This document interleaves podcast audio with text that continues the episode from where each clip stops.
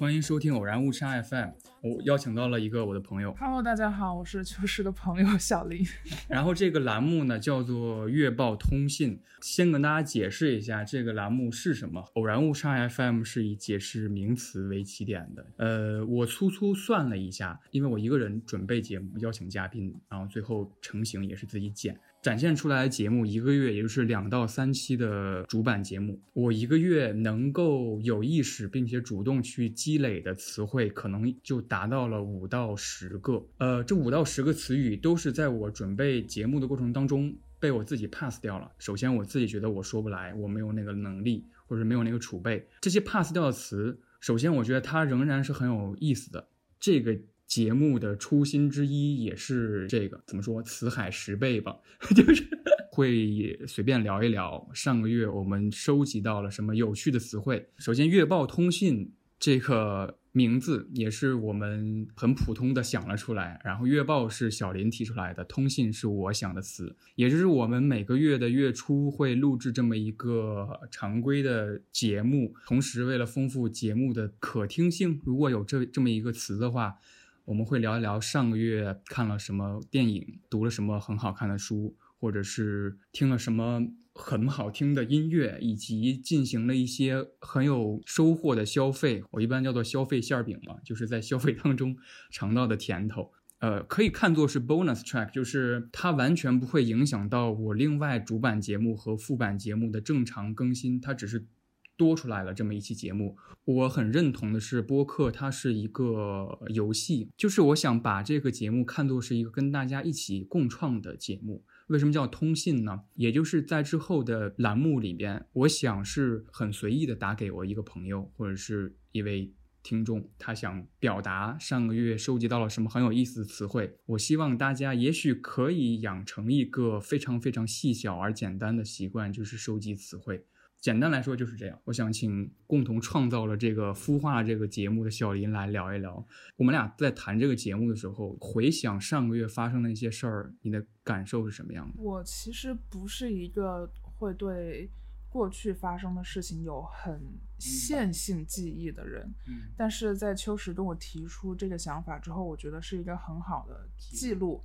的机会也给了我一些范围吧，就是你可以通过这几个方向来回忆你上一个月的生活，嗯、大概就是踪迹可循。哦、对我觉得还挺有意思的。好，那我们就废话不多说了，这个节目的主要内容就是谈词嘛。上个月你收集到了一个很有意思的词汇是什么？这词有点复古，稍微，它叫情感劳动。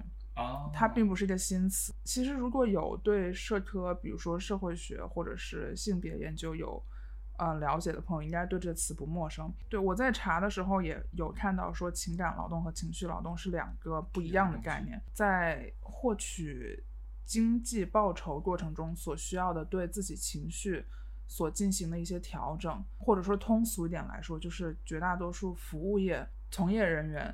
他需要在工作的时候调整自己的情绪，来展现出最好的一个状态。我我想到了之前看一个豆瓣广播，挺有意思。他说：“你每个月收到的工资哪能叫工资啊？那叫窝囊废。”就是这一部分的劳动是很少被大家认识到，嗯、甚至说认可的。就是我记得有一次坐飞机的时候，有一个男性乘客，他在要放行李的时候，他。就是非常颐指气使的对那个空姐说：“来，你给我放一下行李。”他不是一个人，他还有两个类似于同伴。然后他们同伴，其中一个同伴说：“要不你自己放吧。”另外一个就是说：“你你自己把这个行李放上去吧。”但是那个男乘客他就说：“我就让空姐来放。”然后我看到空姐就表情就还是保持很职业的那种微笑。但是我觉得，就是此刻他心里应该正在进行情感劳动，就是说把他可能很生气、觉得不被尊重的这个这个情绪给压抑下去，然后用一个非常职业化的态度来面对乘客。OK，情感劳动，它有英文名吗？嗯，就叫 emotional labor。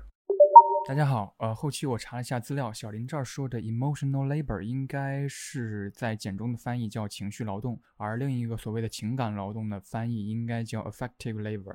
这两者的区别，按我自己的话来说，啊、首先情绪劳动就像刚才小林说的那样，你在工作当中特别是服务型工作当中，你呃面对面呃生对生真人接触的那些行为，给予了一些很职业的反馈啊。然后第二个就是你想让你的目的是让顾客。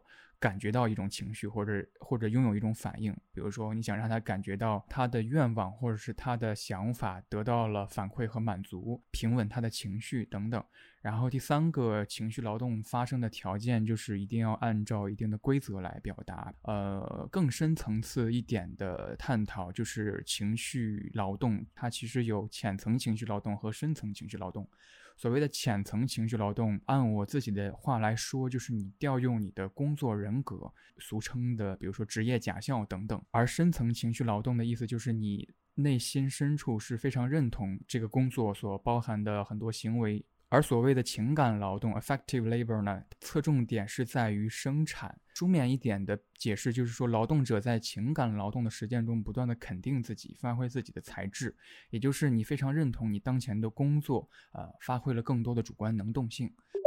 呃，然后就我来说，我上个月看到的一个词，然后我为此为月报通讯这个栏目还做了一个 PPT。哇，就是我希望这个栏目是我跟大家汇报我的上个月工作，就是一个工作报告啊，当然是很简单很简单的 PPT，不希望给你造成情感劳动，就是就是好像我做了你没做，因为我觉得很久没有做过 PPT 了。当然我是非常简单的运用这个工具，我只会放一个图，然后打字。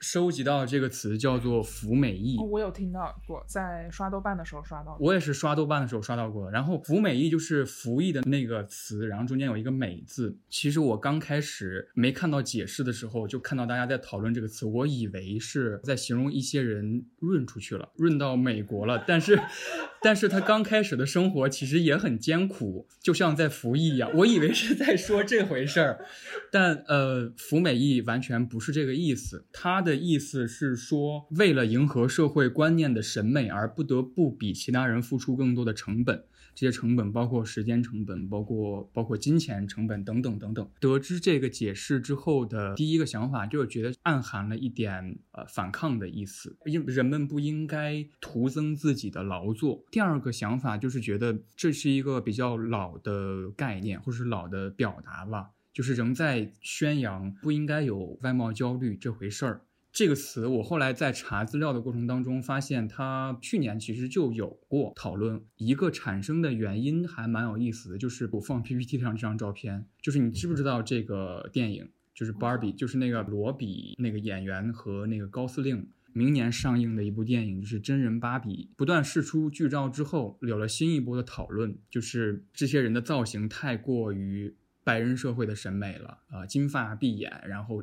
健身、古铜色的皮肤等等等等，在更多的讨论当中带到了类似于“服美役”这样的概念，就是因为最开始芭比娃娃在卖玩具的过程当中，他们会附赠很多小小的手册。非常直接的写明了，这个手册就是教你如何减肥，然后里边的条例或者提倡的标准就是应该说别吃东西。这个观念其实是非常具有强迫性且非常单一审美化的。呃，这个词另外一个有意思的点就是挺具有个人理解的意味的，就是服役这个事儿在你的脑海当中其实可能和我不一样。比如说，我还在看到一些呃文章当中有。列了一些坐标，呃，在这个坐标当中有很多行为，就是看读者是怎么认为这个行为是否具有服美役的标准的。比如说穿正装去面试，这对你来说是服美役的行为吗？就是我在想“服美役”这个词，我第一反应是我觉得它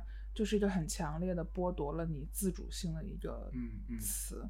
但是我个人认为，为美去做一些努力，一定的自主性在里面的。如果你直接就是根据坐标来判断，说我的哪个行为是服美役，就好像在剥夺了我这个人的主观性。对，首先我想说，这个词里边暗含的优越感、暗含的强迫性，诞生出来一种行为是我非常不喜欢的，就是用一个新词套用到你身上来表达我的观点。嗯，我举个简单的例子，比如说一个人他 PO 了一张自己穿着很随意，然后底下会有评论说啊。我很喜欢你，因为你是一个不服美意的人。有任何的新词出现，就会有这样的表达，就是他在用一个新兴的概念去去赞赏你，但是这个赞赏的原因是因为你符合了他的标准。这也是我做。词汇解释的一个初衷吧，一直觉得掌握新词和掌握新的概念不是优越感，或者是词语不是门槛。表达欣赏有很多很多个办法，反正我的感觉是这样，并不能对这个词做出很多很多表达，我没有那个储备，对这个词是被我 pass 掉了。这也是我想表达的另一个观点。即使我是一个就是做播客这回事儿，但是我仍然觉得有些事儿，你觉得你表达不好，或者是你没有什么。资格和储备的话，就闭嘴。昨天，哎，还是前天，我在看那个有一个日本综艺节目叫《肖子约钥匙》，我之前节目里提到过，还挺好看，推荐给你。这两天好像他又很火，就是因为他这个节目的制作组，然后他采访了那个手工梗哦。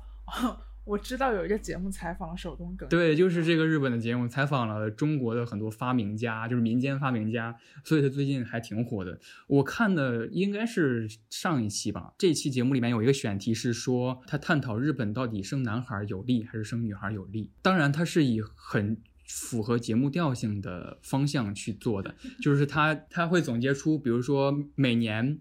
死于鲨鱼的人数是男性远高于女性的，所以他认为生女孩更有利。他想化解或者解构一个很严肃的社会问题，这个方式不是令我最印象深刻的。我印象最深刻的是整个节目组制作的视频播放完之后，呃，有两个主持人嘛，呃，村上信五和松子。视频放完之后，现场的观众都是女性居多，都沉默了很久。然后松子他说。总而言之，这个视频仍然是男性制作的吧？松子表达了他的观点，呃，可能这个观点跟节目组它本身就有一些冲突，但是他还是表达了出来。他认为一些问题你不能以一个讨巧的方式来表达你的观点，等等等等。我印象最深刻的一点就是另一个主持接过了话茬，因为他觉得要有对谈嘛。是啊，松子小姐每次说的话都能点醒一些人，我觉得很好，受到激励了，什么什么的。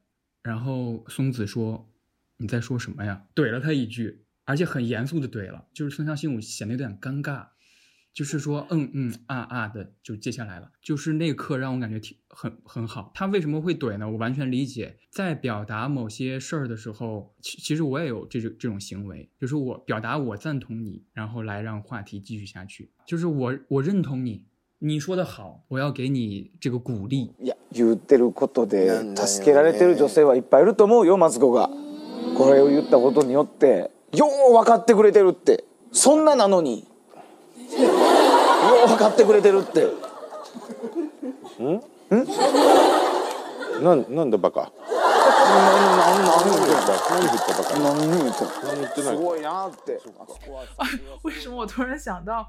严怡、严月在那个节目里面，女性有时候在饭桌上上面，就是她们没有机会真正说自己想说的，大家只期待听到女性说啊，你说的对，你说的真棒，你太厉害了，这你都知道。嗯，对，类似吧，这就这就是我整个对于“服美役”这个词的一点想法。其实我也没有想清楚，就是说表达这件事情究竟要不要建立在我对这个东西。非常了解，因为我也一直有这个想法，或者是一直有这个自我的斗争吧，觉得总要有一个度的，就是一个词不能无限的准备下去，因为它它真的可以无限的准备下去。然后下一个就是轻松一点，讨论完主要的内容，下一个就是电影。嗯，我看的这个电影也是一个很复古的电影。嗯。起因是因为我前段时间看了七九八一个美术馆的新展，叫做《下城往事》。嗯，然后那是一个关于一九八零年代纽约。下城区穷困的艺术家，他们的一些创作。我其实是一个很少看展，然后对艺术史也基本上没有任何知识储备的人。我在看完那个展之后，我觉得，如果说我光看完这个展就结束了，那好像错过了一个对某个领域增进了解的一个机会。然后我就去看了一个纪录片，叫做《画廊外的天赋》，英文叫做《Exit Through the Gift Shop》。对，纪录片导演是一个很有名的街头艺术家，叫班克斯，应该大家都很了解。嗯，对，就是那个片子导演是他，但是并不是全程由他来拍摄。就是那故事的一开始是一个古着店的老板，叫做 Terry，好像是。然后他非常喜欢，就是拿这个摄像机到处拍但是也并没有真的说是要把他拍的东西整理成素材啊什么之类的。在通过一次跟他表弟拍摄，嗯，街头涂鸦的这个过程中，开始对街头艺术这种形式感兴趣。通过他表弟认识了一些其他的街头艺术家，拍通过拍。各种各样的街头艺术家，然后来划掉他自己名单一样的那种那种感觉，然后最后呢，就只剩下就是整个街头艺术领域中最重要的人物之一，就是班彻斯。嗯，Terry 就只剩下班彻斯这一个人，他还不认识了。然后也是各种 network 之后，他反正认识到了班彻斯，然后也跟他有了一些接触，甚至班彻斯的熏陶下，就是也不止班彻斯，就是这些他接触到的所有。街头艺术家的熏陶之下，他自己也开始尝试，啊，就是弄一些创作。后来他自己标榜他自己为一个艺术家，他的艺名好像叫做 Mr. Brainwash 洗脑先生，开始变得很有名，大家也很追捧他，也是各种办展啊，赚了很多钱。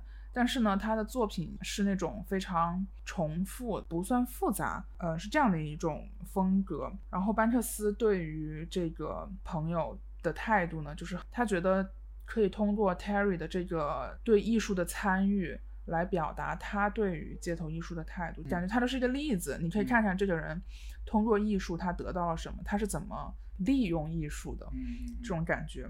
班克斯全程没有露脸，也没有露出声音，因为大家如果有了解过班克斯，就知道他是一个特别隐秘、隐秘。对对对，就没有人知道他是谁。就对，然后看完这片子之后，我觉得我对于。就是我上次看的那个展，有了多一点点的了解，准确来说是对好的艺术有了一点多的了解，我觉得挺有意思。如果大家有对街头艺术感兴趣的，或者说是对班克斯这个艺术家感兴趣的，嗯，可以看一看。我刚看了一个视频，感觉跟你聊的这个纪录片很像，就是他把参与到艺术当中这回事儿也当成了一个有参考体系的东西。就是我昨天看了一个视频，是一个国外的 YouTuber 吧，应该是那个视频的主旨就是说，我要和《哈利波特》电影里边的那个马尔福的那个演员做朋友。他是一个英国的博主，他为了这个事儿，他要签订一个合同。呃，他找他一个学法律的一个朋友，我来起草一下这个合同。比如说，我认为最好的朋友每年应该在节假日的时候互发一条问候的短信。他把这个写到合同里边。我认为最好的朋友应该每个月至少一次出去酒吧喝一次酒，就是诸如此类。他把这些很感性的朋友之间的交际变成一条一条的法律条文。接下来事儿就是要找那个马尔福的扮演者去签字儿。最终是他是把这个合同打印到了一个 T 恤上面，但是他不露出法律条文。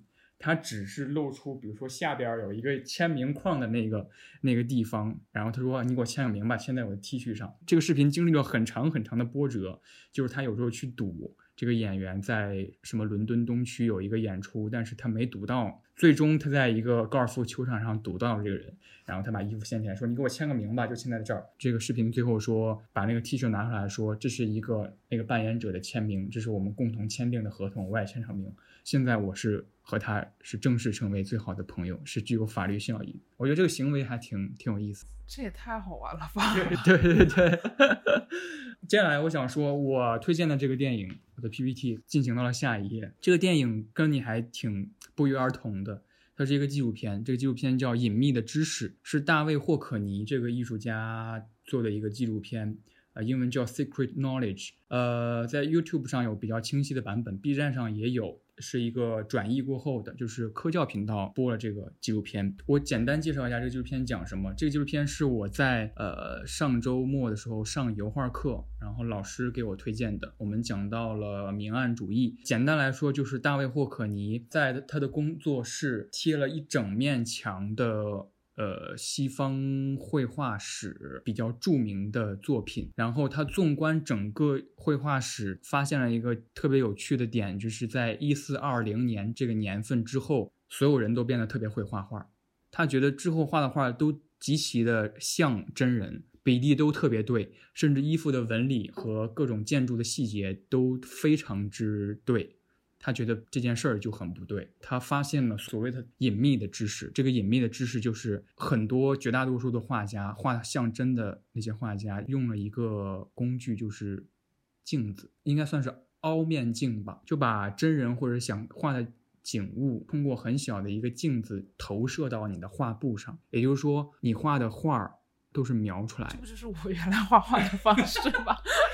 他发现这个隐秘的知识，甚至有很多很颠覆你的美学观念的发现，比如说，呃，绘画艺术史上非常著名的卡拉瓦乔，他认为很多画都是描出来的。他里边举了很多个论据来论证自己的这个想法，就比如说他在一幅画当中，那幅画里边画了一个桌布，然后那个桌布的花纹有一处是失焦了，离我们观看者近的，也是离画家近的那那处是清晰的，但是它后边那一处有一小处花纹是模糊的。因为我们的人眼是不会失焦的，就是我们在画画的时候，我看向你的鼻子，你的鼻子就是实的。比如说我看向这个桌角，这个桌角就是实的，我不可能用余光去画桌角，而且他在那个桌布的另外一端发现了有一个呃焦距的交界点，就是很神奇。整个纪录片并没有非常枯燥的理论，甚至他之后还在他好莱坞的一个摄影棚吧，复刻了很多名画，也许是用投射法画出来的。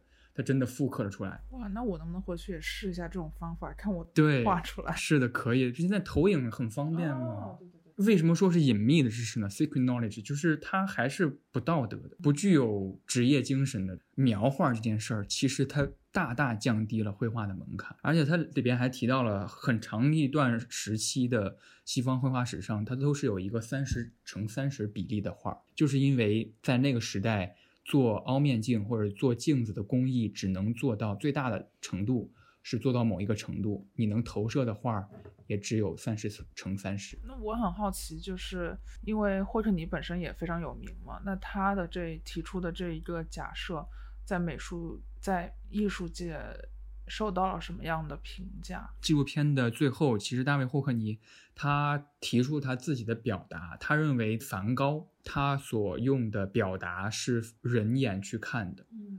是真实之眼去观察的，所以他给了他很高的评价。OK，下一个话题是呃一本书，我说的这本书还是延续了我今天这个复古的风格，就这本书也是十几年前的一本书，嗯叫做《孟京辉先锋戏剧档案》。啊，这个书里面收录了，嗯、在九十年代的一些访谈，还有他的一些剧本。就这个书一开始是他跟他在中央戏剧学院的一些好朋友的一个对话，就是他当时是一段录音，然后孟京辉后来把它把这个录音整理出来成文字。就是一开始是他们说他们要在学校操场上面表演一场《等待戈多》，嗯但是这个被学校给叫停了，还要求他们写检讨。然后孟京辉呢，就是在跟他的室友啊一些好朋友一起，就是说该怎么办。就我们肯定是反对学校的态度，你凭什么不让我们演啊？巴拉巴拉这种。但是最后他们好像还是写了这个检讨，但是语气是那种非常用现代话来说是阴阳怪气的那种，就还挺好笑的。我觉得那个访谈是比剧本更有意思的，更直白的，你能知道这个人在想些什么。他当中有一篇是一九九五年的吧，好像他在里面提到了他对于嗯那些什么仁义啊、国画这些地方所表演的剧目都太太老了，嗯，并且你还沾沾自喜，嗯就这种态度是非常在艺术创作方面是非常不可取的。然后这个是孟京辉的态度，然后他还提到他自己的创作理念，他认为他的这种先锋实验性质是在培养观众的审美。嗯我我大概的理解是说，如果观众一直以来都只看到一个东西，他可能没有办法弄清楚我自己到底是不是喜欢这个东西的。嗯嗯，创作不能只有一个风格，我觉得这是他的态度。就是最开始那个他们在操场上要做那个戏剧，我想到了我大学有一个还挺有意思的事儿，就是嗯有一个中戏吧的编剧老师来我们学校做讲座，开头第一句话就是我来到你们学校还挺失望的。他说一个也是挺老派的话，他说你们十点之后操场上竟然没有人在弹琴，你们怎么会是一个影视艺术院校呢？呃，我来说我看到的，我看的，我想推荐的书，其实是一一部漫画，一套漫画六本，就是最近漫编史出的那个《想在东京买个房子》，池边葵的。然后这套书也是我在新书坊看的，不知道你注意到没？我就刻意背过你，有一集目我真的哭了，就是啊真的真的啊，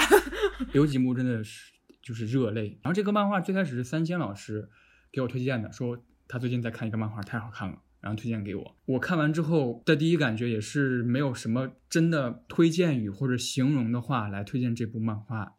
他的画风，甚至我觉得有些人可能就不接受。他是一个很简单、很纯粹的人物。他就是讲找月杏这个女主角想要在东京买一个房子，她做出的动作和行为就是频繁的去中介公司看房。呃，之后呢，慢慢的就和中介公司的那些人达成了关系，而且这些人物的关系是很单纯的，并不是那些中介公司的跟他看房子的人，并不是说啊，这个女生。每次都来，但是他好像最近也没有要买房子的这个有这个行为，可能这个月达不成我的 KPI，我就不对他呃简单一点对待就好，完全没有。恰恰是因为幸小姐那种热忱，她比中介公司还要了解一个房子，就是因为她做了太多的研究，所以那些中介公司的人反而觉得说。我一定要为他找到一个他心目中最好的房子。这个故事就是这样展开的。你会发现，很多很多人都是围围绕这个主角所诞生出来那种能量，无论是独居也好，无论是选择回老家和伴侣结婚也好，这些勇气吧，生活的勇气，全是因为这个主角乐观的态度影响的。因为这个主角最后成功的买到了自己非常心仪的房子，呃，顺利的。开始还自己的贷款，我为什么会以会被这样一个买到自己房子人感动呢？因为我还是一个每个月付房租的一个北漂，看起来好像跟我距离有点远，但是里边展现的细节恰恰是我生活当中的细节。就比如说，我记得里边有一个人物，他是一个普通的中介公司的职员，心心念念了蛮久，买了一个自己的第一台投影仪。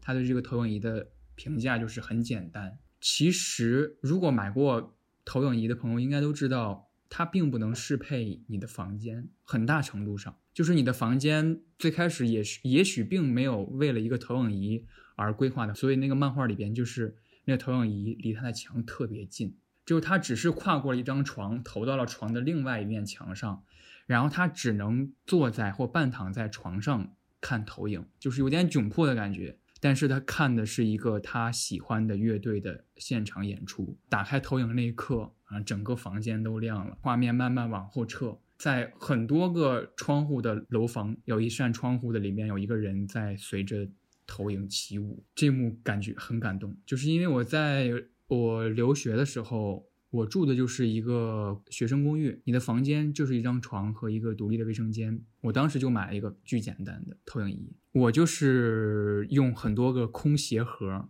把它垒掉，垒到了一定的高度，投到了我床旁边的一个墙上。但是我不能搬一个椅子坐下来，因为没有空间了。但是我看了很多好的电影，我看了三季的《泰拉斯 House》，就是双层公寓，日本的一个综艺。呃，玩了《塞尔达传说》，就是我觉得它里边很多细节都很真实。还有一个细节，比如说主角幸小姐，她早上倒牛奶的时候，倒牛奶用一个壶往一个水杯里倒的时候，你总会有一些液体从杯壁流到了外沿，对，然后流到了杯子底下，然后形成了一个圈儿。那个圈儿其实不擦它会干掉。对，很温情、很温柔的画面，又是很无言的。这个漫画里边有很多插页，我认为就是。池边葵他做了很多的背调，这个插页里边就是一些调查报告。呃，独身女性，因为主角是一个独身女性，自己一个人在东京生活，还做了兼职，每周只休息一天，就是为了还房贷。他调查了很多独身女性的生活报告，